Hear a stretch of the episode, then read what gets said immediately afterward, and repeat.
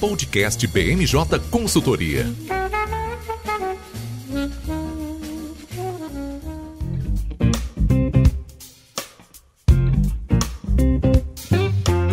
Pessoal, tá começando agora mais uma edição do podcast BMJ. Eu sou o Lucas Fernandes e, como sempre, nós trouxemos um time de especialistas para falar aqui comigo hoje. Vão participar dessa edição a nossa consultora Débora Jacinto. Tudo bem, Débora? Oi, Lucas. Oi, gente. Tudo bem? Também aqui com a gente a nossa consultora Letícia Neves. Tudo bem, Letícia? Olá, tudo bem. Bom, e fechando o time de hoje, nós temos um estreante no podcast regular, mas que já deu as caras no Spotify, ali em algumas entrevistas que a gente fez no podcast. Vai participar hoje aqui comigo o nosso coordenador de comércio internacional, Leandro Barcelos. Tudo bem, Leandro? Olá, Lucas. Olá, pessoal. Prazer estar com vocês aqui hoje. Bom, nós temos uma, uma pauta bem extensa, apesar da semana com feriado. O que não faltou foi assunto. A gente vai começar o episódio falando do tema do momento, que é a COP26, um dos fóruns internacionais mais relevantes sobre clima e sustentabilidade. A gente vai trazer os principais destaques, como é que foi o comportamento da comitiva brasileira no evento e um pouco dos principais compromissos que já foram firmados. A COP continua, vai se estender pela segunda semana de novembro, mas os elementos principais já foram divulgados, então a gente tem bastante material para analisar aqui. A gente vai comentar também sobre a cúpula do G20, que aconteceu um pouco antes da COP, é, contou ali com chefes de Estado das 20 maiores economias do mundo. Dessa vez, o presidente brasileiro participou e a gente tem alguns detalhes também sobre alguns anúncios que foram feitos no âmbito do G20. E a gente fecha o episódio de hoje com um áudio especial do nosso consultor de infraestrutura, o Vitor Figueiredo, comentando um pouco sobre a greve dos caminhoneiros, que, spoiler, não rolou, né? Não teve paralisação nenhuma é, no dia 1 de novembro. Só pra gente deixar alinhado, a gente tá gravando esse episódio na quinta-feira, dia 4 4 de novembro e ele vai ao ar na sexta-feira, dia 5, em todas as plataformas de streaming.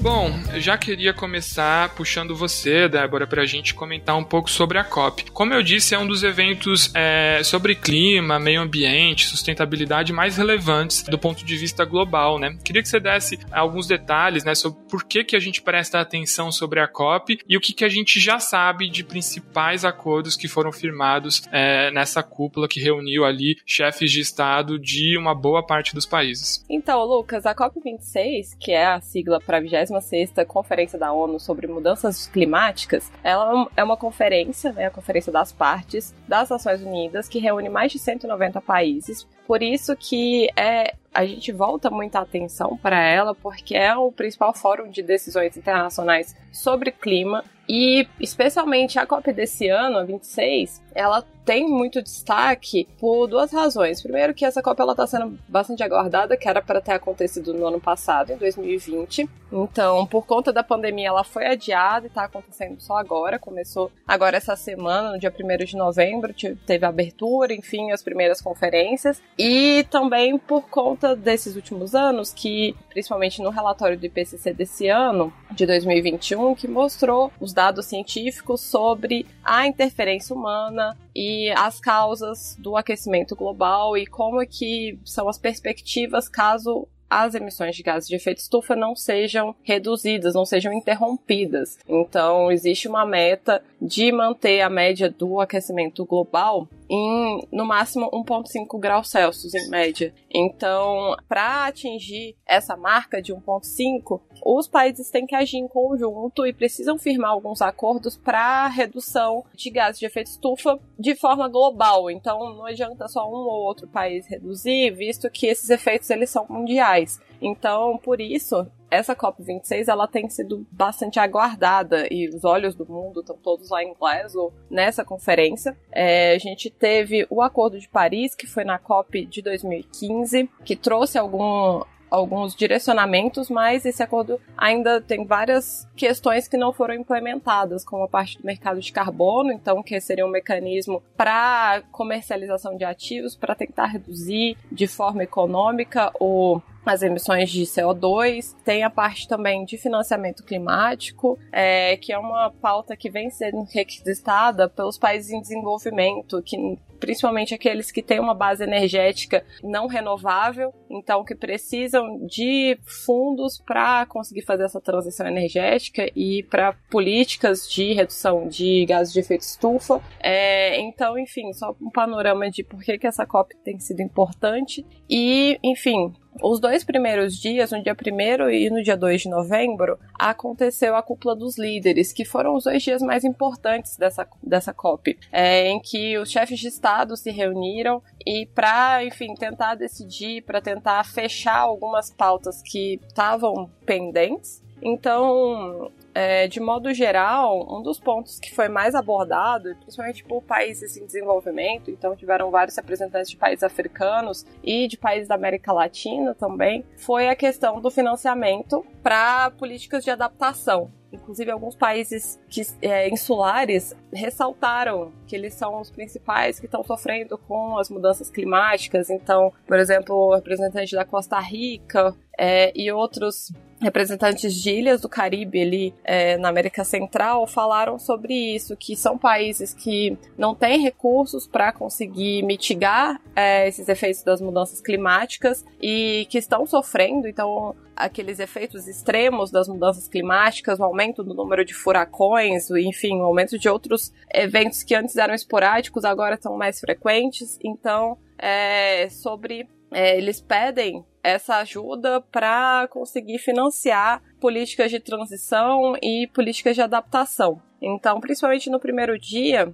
é, que foi um dia de declarações mais gerais, no, no, no, primeiro dia na abertura e na primeira cúpula, que foi sobre adaptação, ação e solidariedade era a temática do primeiro dia. Então, a gente tem alguns países que já se comprometeram a contribuir e a reformular a meta de 100 bilhões de dólares anuais para o auxílio nessa transição para uma economia verde. Então, já puxando para os acordos, é, foi feito esse compromisso global de financiamento florestal e de financiamento para adaptação. Então, tiveram coalizões, inclusive, de bancos de desenvolvimento e também tentativa de juntar com a iniciativa privada. Então, a gente tem algumas ações a Declaração Conjunta dos Bancos Multilaterais de Desenvolvimento foi uma para conseguir fundos e sobre o compromisso global de financiamento, 12 países se comprometeram com 12 bilhões em financiamento público e também puxando para a gente teve dois principais acordos do setor privado. É, o Jeff Bezos, que era o CEO da Amazon, também participou, é, falou que a Bezos Earth Fund é, está se comprometendo com um investimento de pelo menos 3 bilhões para conservação e restauração. E, enfim, outros. É, existe a coalizão, é, a coligação de redução de emissões por aceleração de financiamento florestal, também vai dar suporte para países tropicais e subtropicais para reduzir emissões. Então, foram, foram dias bastante movimentados. É, então, assim, tô, essa parte mais focada no financiamento ainda tem algumas alguns acordos que vão acontecendo ao longo dessa semana e da próxima, no, até o final da COP26, para fechar sobre essa meta de 100 bilhões é, de dólares dos países desenvolvidos, mas as movimentações já começaram a acontecer, alguns acordos já foram firmados. Pois é, né? Você trouxe vários elementos, Débora, e a gente consegue ver o quanto de fato a gente vê aí alguns acordos sendo feitos. É, só não queria deixar de cortar uma bola que você deu, né? Que o Jeff Bezos está aí disposto a financiar, mas ele está fazendo de tudo para sair, né, da Terra. Já foi para o espaço, enfim, eu não sei se ele está muito comprometido com o futuro do planeta Terra, não. Mas queria puxar a Letícia para essa conversa, porque a Débora mencionou, né, o relatório do IPCC ao longo da, da explanação dela. E Letícia, você participou aqui do podcast, né? Logo que saiu esse relatório, falou um pouco sobre a relevância dele. E a gente chega nessa COP, né? Talvez com uma das maiores expectativas para um fórum internacional sobre clima e meio ambiente desde o Acordo de Paris, né? A gente já passou por muitas idas e vindas desde que o Acordo de Paris foi firmado, né? A gente teve o Trump nos Estados Unidos, que inclusive chegou a retirar o país é, por alguns dias desse acordo. A gente tem hoje, aqui no caso do Brasil, né? O Bolsonaro Que de alguma medida se torna um párea nessa agenda ambiental, está é, tá um pouco descolado com o compromisso de alguns outros líderes. Então a grande pergunta que fica, né, principalmente com uma cópia acontecendo no Reino Unido, é se esse tipo de compromisso é só para inglês ver ou se de fato a gente pode acreditar aí que dessa vez o financiamento vem e o compromisso com emissão zero, né, de carbono ali no, no curto prazo de fato seja atingido. É complicado. Essa é a questão de um milhão de dólares, assim, mas o relatório de PCC ele foi crucial, porque foi o primeiro relatório que falou sobre a inquestionável influência humana. Então, é, dentre 1,09 graus de temperatura global, a ação antrópica é responsável por 1,7, é, 1,07, desculpa. Então, isso é muita coisa. Foi o primeiro relatório que deixou isso bem claro, que a gente precisa mudar a forma como a gente vive dentro do planeta.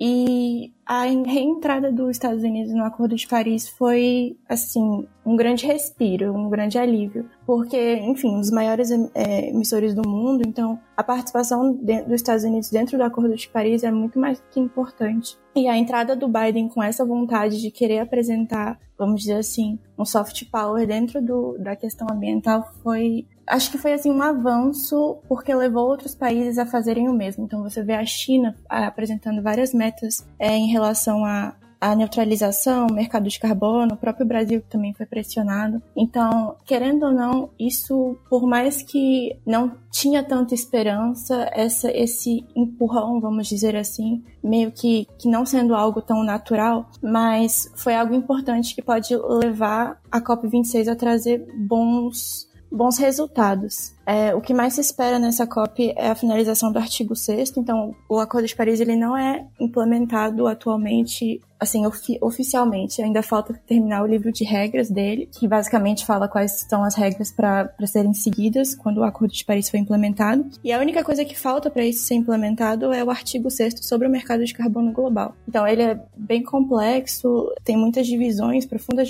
divisões entre os países, desde desde a COP25. E nessa COP, o que mais se espera é que esse artigo seja finalmente finalizado, né? Das primeiras é, reuniões que tiveram até então, a COP ela começou no dia 1 atualmente a gente está no dia 4, então já faz uns quatro dias de negociações e até então tem pontos positivos e pontos negativos. Então tem países que eles estão concordando em certas partes dentro do artigo 6 mas outras que são bem polêmicas é, continua uma divisão assim por enquanto. Então a, a maior divisão é dentro do em relação ao protocolo de Kyoto. Então, o protocolo de Kyoto ele tinha um mecanismo de, de mercado de carbono também, chamava mecanismo de desenvolvimento limpo, e ele é, deixava bem claro que os países em desenvolvimento eles poderiam é, implementar projetos e dentro desses projetos eles iam obter uma, uma certificação que seria que nem o crédito de carbono, que eles poderiam negociar no mercado global. E aí os países industrializados eles podiam adquirir essas certificações para auxiliar no cumprimento das metas deles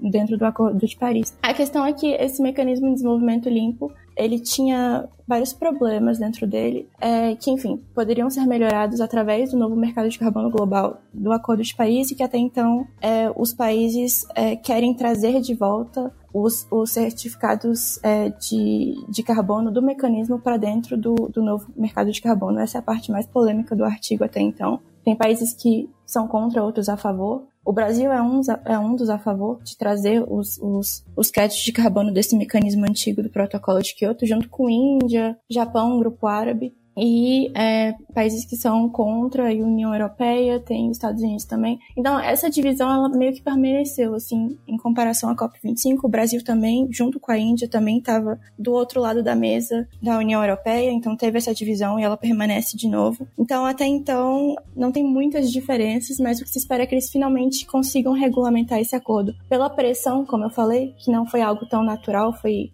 enfim, é, juntou a pandemia, juntou o relatório de PCC então foi algo que realmente foi mais pela pressão. Se espera que esse artigo seja regulamentado, se espera que cheguem a um compromisso de financiamento maior, que assim, a ideia é que não cheguem na meta de um bilhão de dólares, mas que cheguem próxima a ela, a ideia é que ela chegue pelo menos em 2023. É, um bilhão de dólares prometidos. Mas é, pode ter é, resultados positivos, como eu falei, pela própria pressão. Então, ainda há esperança, assim, na minha, na minha opinião. Eu acho que eles podem chegar a, a, a boas coisas até o final da, da negociação. Bom, e aproveitando que a Letícia estava falando sobre o artigo 6 né, queria chamar você aqui, Leandro, para a nossa conversa, porque a gente já chegou a debater em algumas ocasiões aqui no podcast né, a atuação de alguns países e blocos, né, como os Estados Unidos, União Europeia e a China, na regulamentação do mercado de carbono. Né. Como a Letícia trouxe, a pressão internacional está grande. Né, a gente pode não ter é, ainda nesse momento um consenso do que precisa ser feito para conter o aquecimento global, mas a questão, né, a preocupação com, com questões de sustentabilidade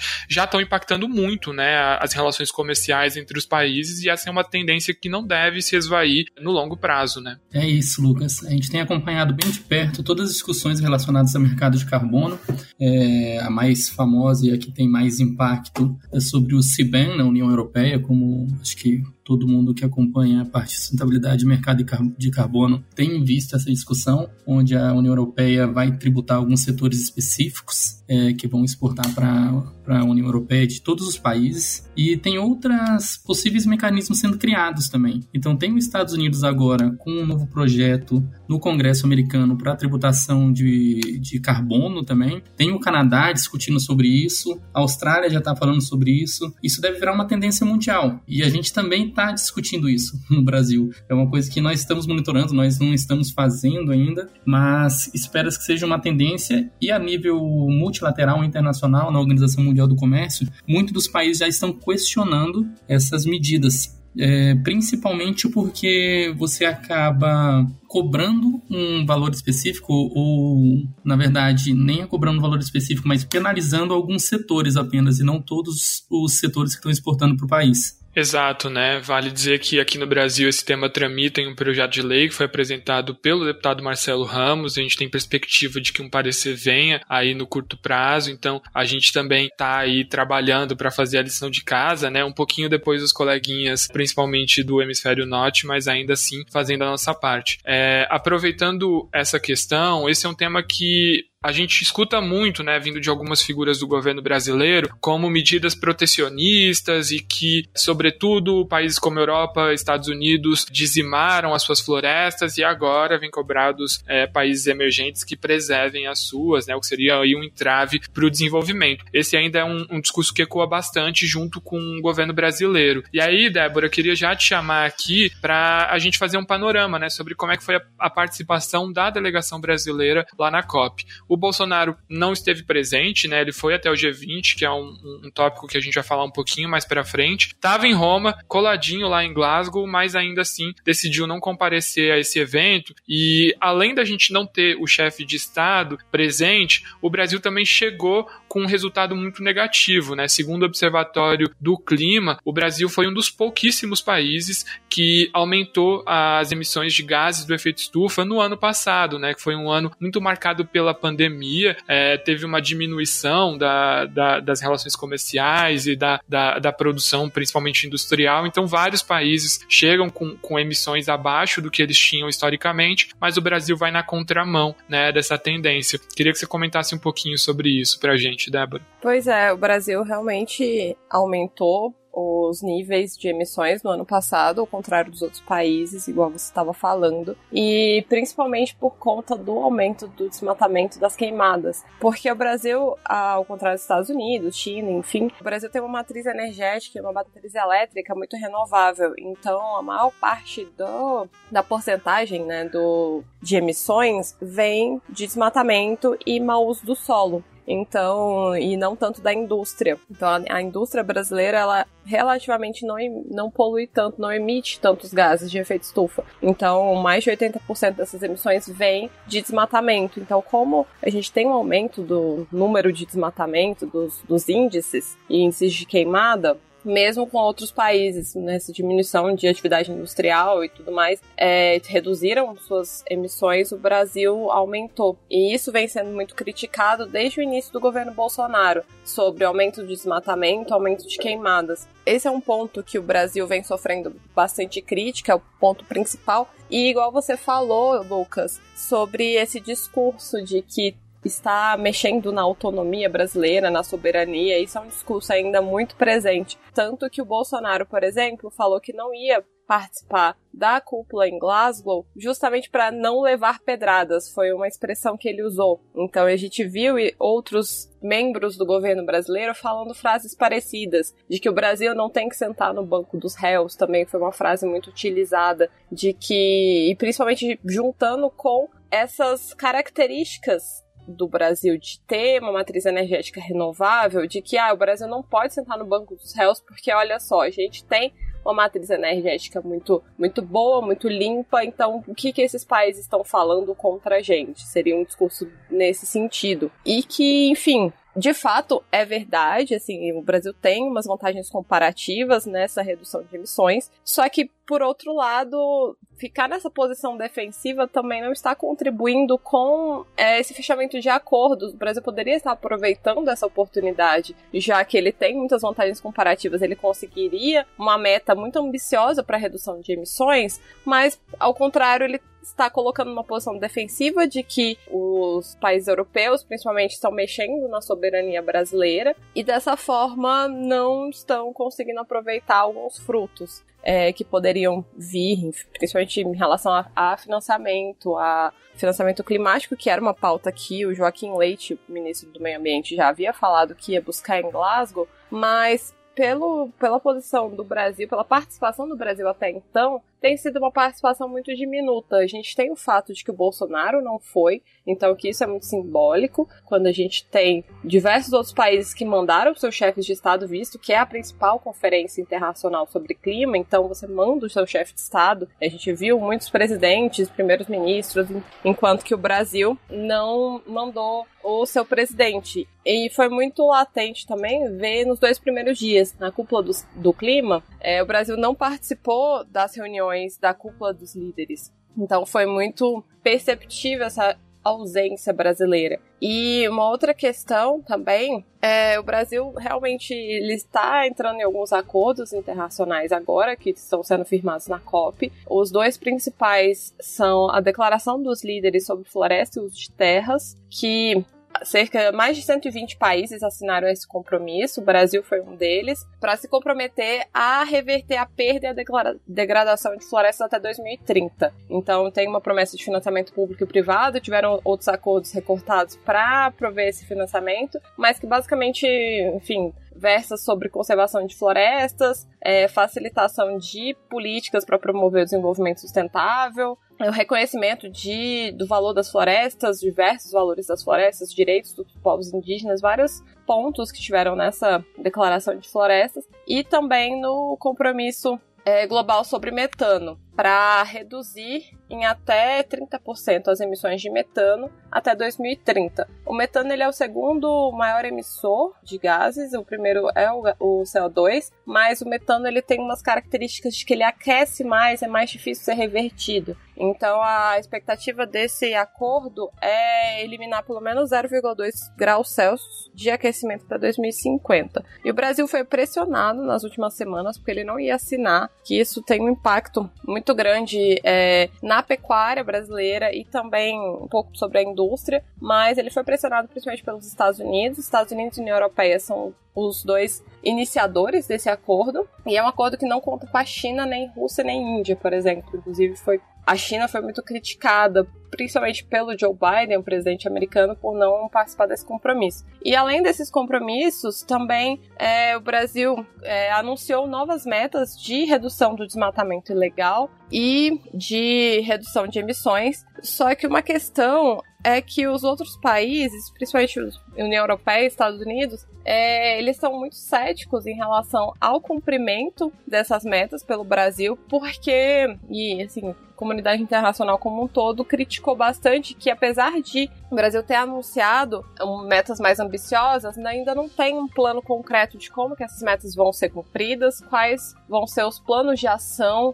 para a eliminação do desmatamento ilegal. Enfim, não existe uma diretriz muito clara, a base de cálculo também ficou muito abstrato. Então, é, isso é um alvo. O Brasil tem sido alvo de críticas em relação à falta de planos concretos de ação, basicamente. Então, ele está anunciando muita coisa, porém não está falando como que vai fazer. Bom, e para fechar esse tema de COP, queria é, que você comentasse um pouco, Letícia, sobre a paradiplomacia, né? Como a Débora comentou, a participação do Brasil, principalmente do ponto de vista do governo federal, não foi satisfatória, mas a gente viu uma série de governadores, de prefeitos também, que levaram delegações próprias para a COP. É, a gente viu cidades brasileiras entrando em acordos com algumas outras cidades para emissões para diminuição da, das emissões de gases de efeito estufa. A gente viu é, bastante governadores né, se pronunciando sobre o tema. Queria que você comentasse um pouco sobre essas ações de paradiplomacia, né? Porque, como a Débora trouxe, a gente tem uma reclamação de alguns setores do governo sobre o Brasil estar tá no banco dos réus, mas vale lembrar que isso é uma questão recente, né? Até pouco tempo atrás, o Brasil era um líder global em questões que tratavam de meio ambiente, né? A gente está passando por esse desgaste de imagem, sobretudo nos últimos anos, né? É, isso mesmo. Inclusive, por causa desse desgaste, os governadores, enfim, é, prefeitos perceberam que começou uma dificuldade de receber o financiamento externo. Então, o Brasil ele foi um país que sempre recebeu muito financiamento é, externo para projetos ambientais. O Fundo da Amazônia ele é um grande exemplo disso, que inclusive hoje está é, congelado. Então, os governadores eles perceberam que se eles começarem a fazer as ações por eles mesmos juntos, eles é, poderiam ter uma articulação bem melhor para conseguir esse, é, esses recursos externos. Então, foi criada uma aliança, chamada Aliança dos Governadores pelo Clima, no ano passado, quando eles tiveram essa percepção. E eles já fizeram é, várias reuniões, eles se reuniram com os Estados Unidos, inclusive mais de uma vez, um, com o John Kerry, o enviado especial é, dos Estados Unidos para o clima, para apresentar projetos que poderiam receber é, recursos externos para acontecerem, né? E, inclusive, eles querem criar um consórcio chamado Consórcio Brasil Verde para que ele funcione como um fundo, para que ele consiga atrair recursos para implementar esses projetos. E a ideia dos governadores é apresentar todas essas ideias durante a COP. Então, a COP ela vai ter um dia específico sobre cidades e ambientes construídos, que é no dia 11 de novembro, na semana que vem. E todos os governadores, é, pelo menos a maioria deles da, da Aliança é, pelo Clima, eles já confirmaram que eles vão, vão estar lá para apresentar é, o que eles já, já encaminharam sobre o Consórcio Brasil Verde. Tem a Aliança dos Governadores pela Amazônia também, que, ah, enfim, a todos eles também estão dentro da Aliança pelo Clima. E eles também trouxeram vários projetos, tem a Amazônia Mais 10, tem projetos de bioeconomia que eles apresentaram há pouco tempo no Fórum de Bioeconomia no Pará. Então, a ideia deles é apresentar todos, todo, todos esses projetos no dia 11 de novembro e mostrar que o Brasil está aberto para receber recursos externos, que ele está é, interessado em implementar projetos ambientais a nível subnacional. Enfim, você também tem um andamento muito grande por parte da, do legislativo. Então, senadores também estão presentes na COP. Tem o senador Jacques Wagner, que já, já está lá. Rodrigo Pacheco também pretende ir é, para apresentar. No caso da Comissão de Meio Ambiente, eles, eles é, aprovaram um relatório que mostra as omissões do governo brasileiro na área ambiental. Então, a ideia do Jacques Wagner por enquanto, é apresentar esse, esse relatório também. Então, é como se fosse uma grande força, é, ao contrário do governo, que busca por si mesmo, assim, tentar articular com a comunidade internacional, que até então o governo federal não estava conseguindo pelo, pelo desgaste ambiental, né? Pois é, né? É, a, a, COP vai acabar na próxima semana, a gente deve ter alguns anúncios. A cúpula dos líderes já foi encerrada, né? Provavelmente os temas principais já foram tratados lá, mas tem alguns que ainda estão em aberto e a gente vai continuar acompanhando e reportando tudo aqui no podcast e também nas nossas redes sociais. Vale ficar de olho, tem uma série de conteúdos que estão sendo publicados lá nas nossas redes. Então então recomendo muito a leitura. Bom, vamos dar alguns passos atrás na COP26 e voltar para o fim de semana. Porque em pleno Halloween, né, Leandro, nós tivemos ali os líderes do G20 se reunindo em Roma para tratar de algumas questões é, bem importantes que estão pressionando bastante aí é, do ponto de vista global. Nós não tivemos tantos acordos ou promessas concretas quanto no âmbito da COP, mas é, já dá para destacar um, uma série de coisas, né? A gente tem o Biden retomando a defesa do dos Estados Unidos no multilateralismo, Bolsonaro com uma participação, poderia chamar de michuruca, né? O que, que você me comenta sobre o G20, Leandro? Ô Lucas, um, acho que o fato mais importante desse fim de semana foi meu aniversário, que é no Dia das Bruxas também, dia 31. Você só não deu muita sorte para a delegação brasileira, né, Leandro? Foi pé frio. Pois é.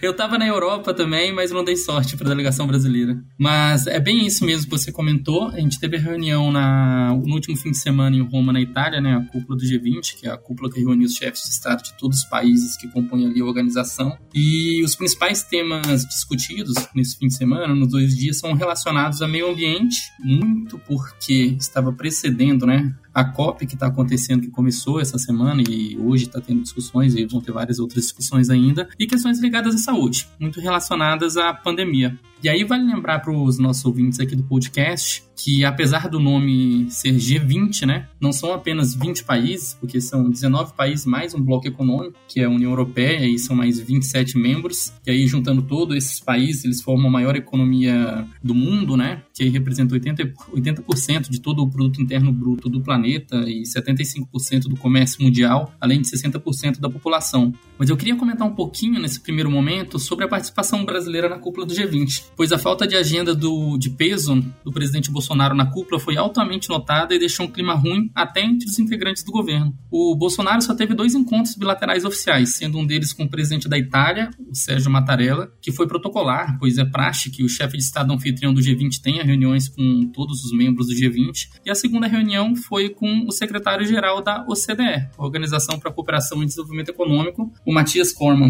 Essa segunda reunião considero uma reunião importante, porque o Brasil já vem trabalhando há alguns anos para aderir aos instrumentos da CDE e a ascensão à organização. Então, a gente vê como positivo essa segunda reunião. Mas foi basicamente isso. É, apesar desse encontro positivo, a agenda do presidente estava esvaziada, sem qualquer encontro bilateral com os principais líderes da economia mundial. Só para dar como exemplo para vocês, na cúpula do G20 de 2019, o Bolsonaro teve nove reuniões bilaterais oficiais. Então, no último, em 2019, ele reuniu com Japão, França, Estados Unidos, Índia, Indonésia, Arábia Saudita, Singapura, os representantes da OCDE e os representantes do Banco Mundial. Esse ano ele praticamente não teve nenhuma reunião relevante além da da OCDE. E o que não faltou, né, Leandro, no noticiário político foram quase temas de tabloide, né? Então saiu ali divulgação de que o Bolsonaro pisou no pé da Angela Merkel, que ele se encontrou com Erdogan e criticou a Petrobras. Inclusive tem vídeo dele gravado, né, dele e do Queiroga, o ministro da Saúde, de alguma maneira fazendo piada, né, com a acusação de que eles seriam genocidas, né, por conta do, do gerenciamento do governo federal na pandemia. Então é, é bem interessante ver, de fato, né, como é, essa participação brasileira brasileira é diferente das demais e ainda pontuo que isso não ficou restrito né, no, nos eventos do G20,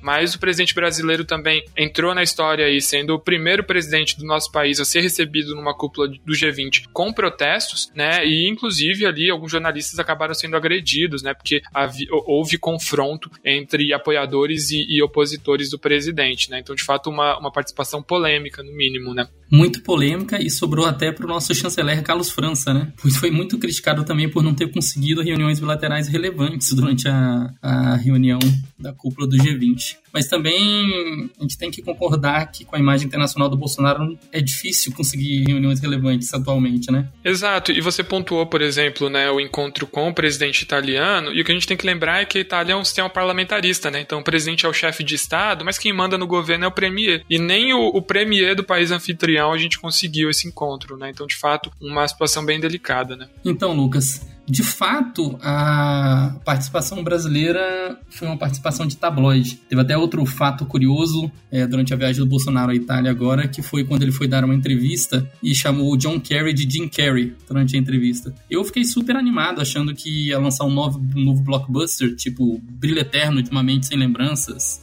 o Todo-Poderoso, o Máscara, ou algo assim. Mas parece que realmente não foi com Jim Carrey, foi com John Carrey. Show de Truman é meu preferido do Jim Carrey, né? Podia, podia ter uma continuação. Mas avançando um pouco nessa pauta do, do G20, Leandro, aproveitando que você falou do John Kerry, a gente tem uma presença muito diferente, né? Dos Estados Unidos agora sob a presidência do Joe Biden. É, de fato, a gente vê uma mudança, né? Bem grande no tom do, do presidente americano e na, na capacidade capacidade de articular ações junto com as outras potências, né? Queria que você destacasse um pouquinho sobre as ações do Biden lá no G20. Legal, Lucas. Uma ação marcante que o Biden fez no G20, além de toda a articulação com todos os membros do G20 para a retomada dos Estados Unidos como referência nas organizações internacionais e nas discussões relacionadas ao meio ambiente, foi uma reunião chamada pelo governo americano, conduzida pelo Biden, para falar sobre crise de desabastecimento após a cúpula do G20. Essa reunião participaram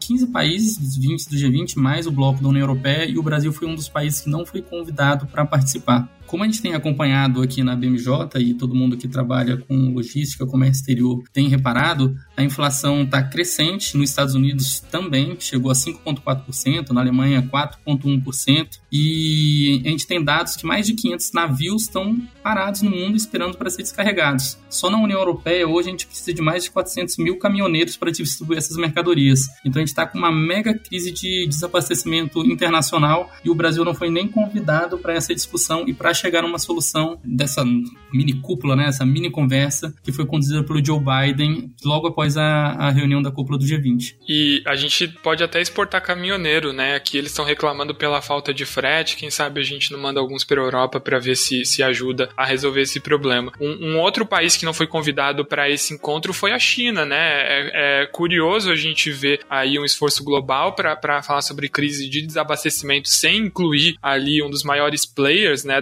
Da, da economia global, mas isso de, de, de, alguma maneira também reforça, né, que o Biden é diferente do Trump, pero no mútuo, né, porque a, a questão de disputa entre Estados Unidos e China segue forte ainda no, nesse governo democrata, né. Pois é, essa questão de que você falou, Lucas, de que o, os democratas são diferentes, pero no mútuo, nessa questão da China isso é muito marcante. E era uma pauta desde a eleição, de que os democratas eles continuam sendo, enfim, duros em relação à China E isso se percebeu também na COP. Eu, tava, eu comentei rapidamente, mas só para retomar, sobre o acordo de metano que a China não, não assinou, e não só a China, a China, a Rússia e a Índia não assinaram, mas o Biden, em discurso, ele criticou especificamente a China. Ele falou que a China não se preocupa com o meio ambiente, que a China é, não estava querendo fazer a sua parte para combater as mudanças climáticas. Então, é, é muito interessante porque essa pauta China ela é muito consensual entre democratas e republicanos. Então é muito interessante a gente perceber essas nuances. Isso aí, né? Um tema que, que une republicanos e democratas. É, agora, só para a gente finalizar essa pauta do G20, Leandro, eu queria que você comentasse sobre alguns dos highlights da declaração conjunta. Como eu disse, a gente não tem nada super concreto, né? Mas pelo menos algumas diretrizes foram elencadas e a gente pode enxergar como tendências globais daqui para frente. Perfeito, Lucas. Além das questões ambientais, já comentadas bem aqui pela Débora, pela Letícia, pela Letícia, principalmente relacionada a desenvolvimento sustentável, energia e clima,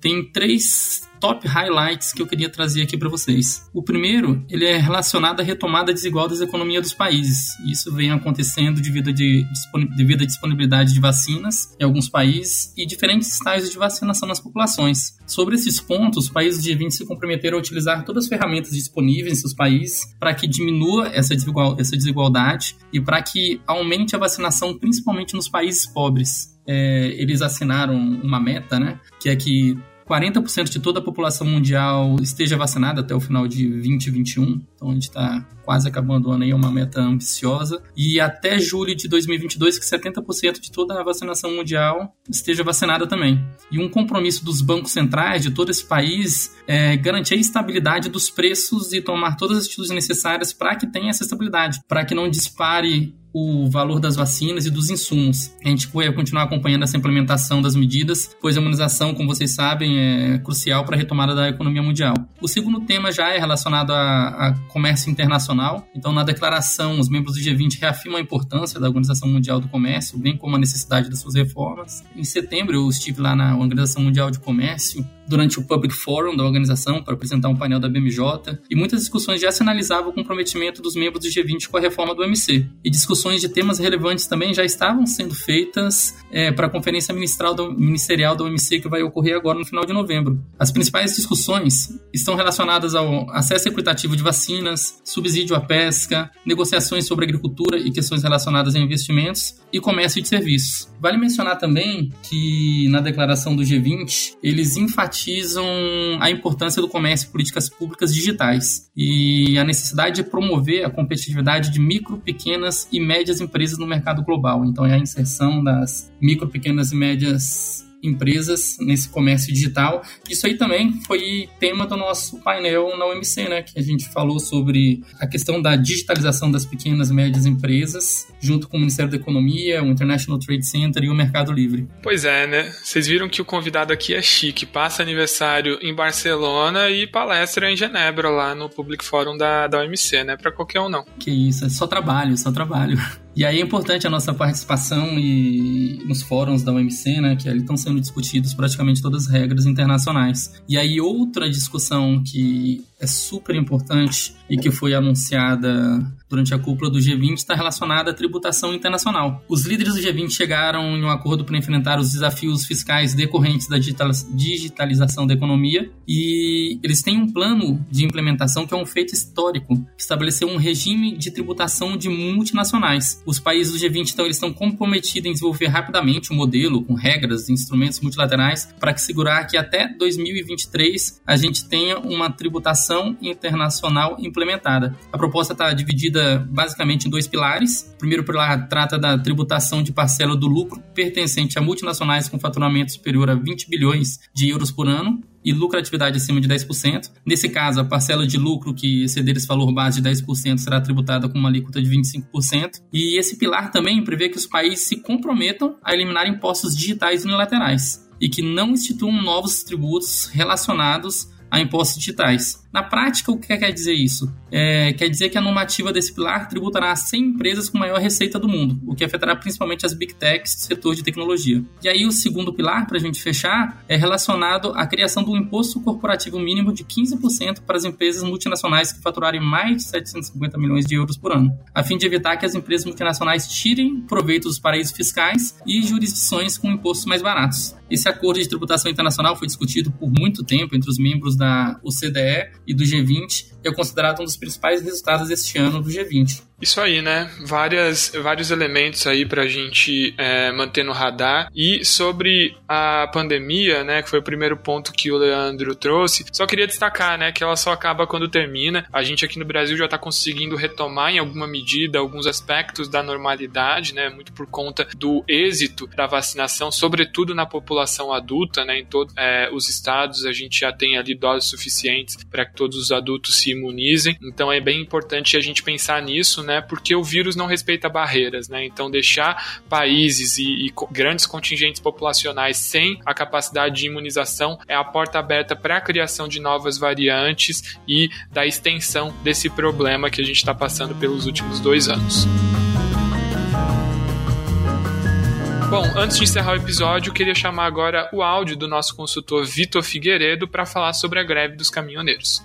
Oi, Lucas, tudo bem? Então, trazendo algumas atualizações sobre a greve dos caminhoneiros. Como a gente já sabe, o movimento de greve na segunda-feira, véspera de feriado, teve baixíssima adesão no Brasil inteiro. Os principais motivos dessa baixa adesão são é, o fato do governo federal ter conseguido 29 liminares para impedir bloqueios de rodovias, portos, refinarias e outros pontos logísticos estratégicos ainda que muitos caminhoneiros relataram medo de multas por bloqueios e algumas lideranças acharam que o movimento pré-feriado tomaria proporções muito ruins para a própria categoria e acabaram convocando é, novos movimentos para quarta-feira, 3 de novembro. Nessa mesma quarta, o TRF1 derrubou 11 das 29 liminares que a União conseguiu, mas algumas horas depois o ministro Luiz Fux, presidente do Supremo Tribunal Federal, é, reverteu o efeito dessas liminares e o cenário ficou muito próximo da segunda-feira. Na madrugada de terça, dia 2 de novembro, houve vandalismo e tentativas de bloqueio no acesso do Porto Santos, mas que foram rapidamente desarticuladas pela Polícia Rodoviária Federal. É, inclusive, a Autoridade Portuária de Santos nos informou que houve apenas retenção de veículos nas imediações do porto, ou seja, nas regiões anteriores, é, antes do acesso de fato, que acabou reduzindo muito o fluxo de caminhões e, consequentemente, afetando a atividade de navios. Mas não foi nada grave. Lá há uma situação específica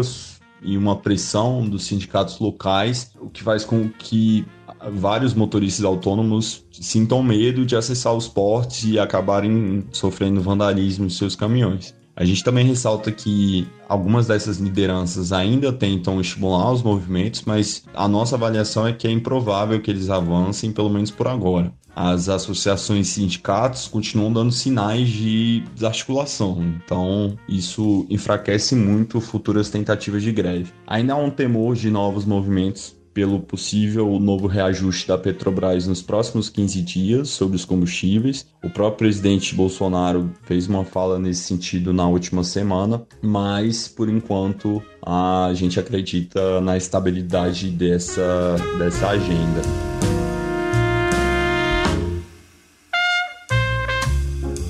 Bom, pessoal, queria agradecer demais a participação da Débora, da Letícia, do Leandro e também do Vitor aqui comigo hoje e convidar todos vocês que nos ouviram até agora a seguir a BMJ nas redes sociais. Eu fico por aqui até a próxima.